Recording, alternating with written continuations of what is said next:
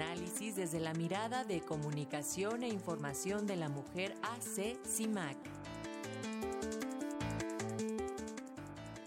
Y esta mañana la periodista Lourdes Godínez, integrante de Comunicación e Información de la Mujer Asociación Civil CIMAC, nos habla acerca de la inseguridad y de la desaparición de niñas y mujeres en México. Buenos días, Lourdes, ¿cómo estás? Adelante.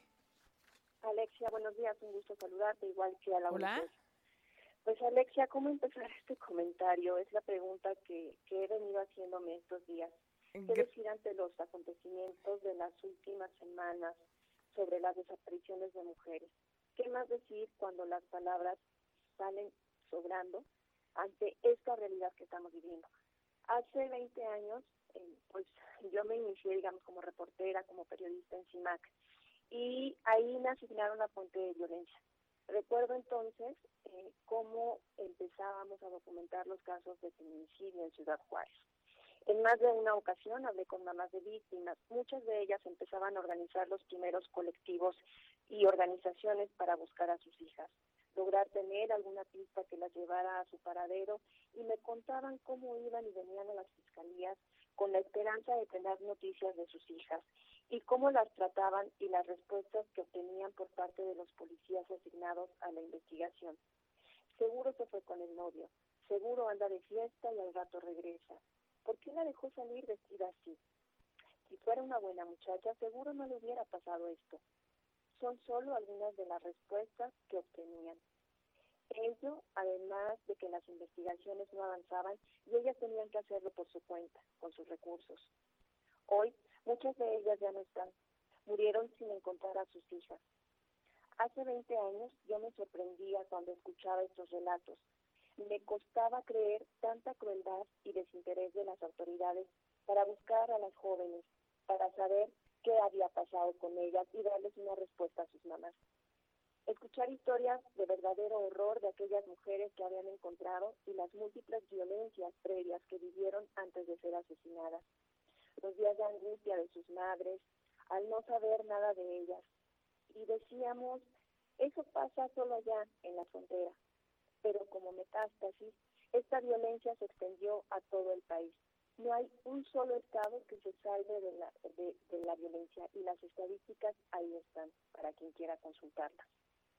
El Estado mexicano fue sentenciado por la Corte Interamericana de Derechos Humanos, que lo evidenció ante el mundo por la violencia sistemática que viven las mujeres, por su desinterés para proteger la vida de mujeres y niñas y por su omisión y contribuir así a la impunidad.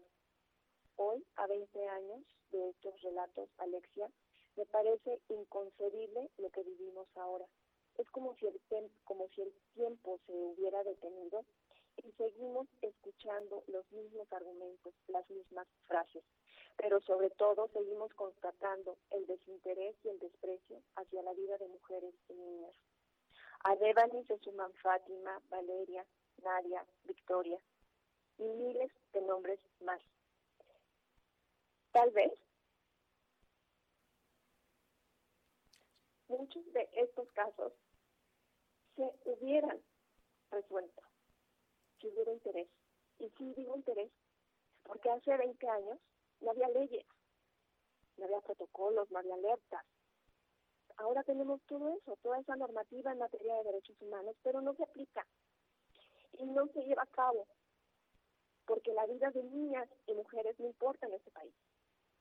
Tal vez las marchas tampoco garanticen justicia para, digo, para las mamás, ¿no?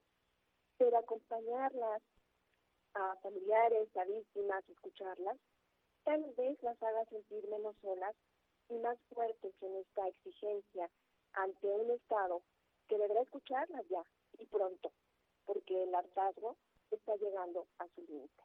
Hasta aquí mi comentario, Alex. Muchísimas gracias, eh, Lourdes Godínez, por estas reflexiones y gracias también al trabajo de comunicación e información de la Mujer Asociación Civil CIMAC. Y seguimos en constante comunicación. Nos escuchamos el próximo lunes.